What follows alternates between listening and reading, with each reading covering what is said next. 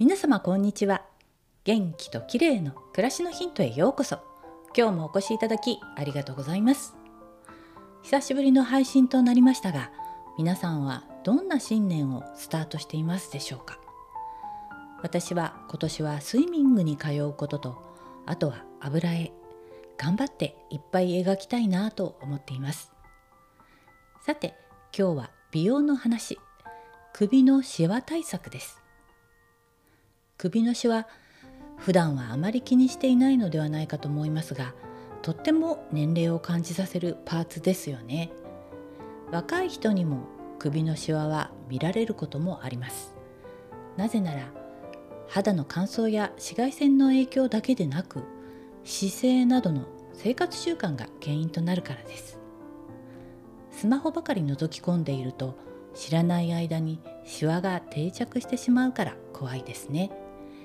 あとは寝ている時の姿勢や枕の高さによってもシワが作られます私もたまに鏡を見てはこれは大変と慌ててストレッチをしたりしています手を胸に当てて首を伸ばすように上を見上げて30秒くらいストレッチしますいつも上ばかり見上げているわけにもいかないので普段は正しい姿勢をキープするように意識したいですね。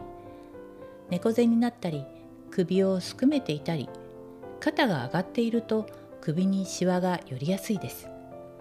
私は肩が上がりやすいのでなるべく肩甲骨を下げるようにするとシワが伸びます。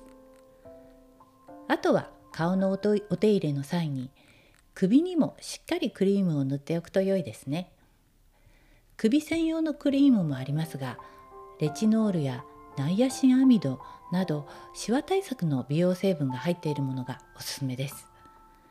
気になるシワの部分にたっぷり塗ってさっきのストレッチをしながらしばらくハンドプレスをしてシワを伸ばすのがコツ。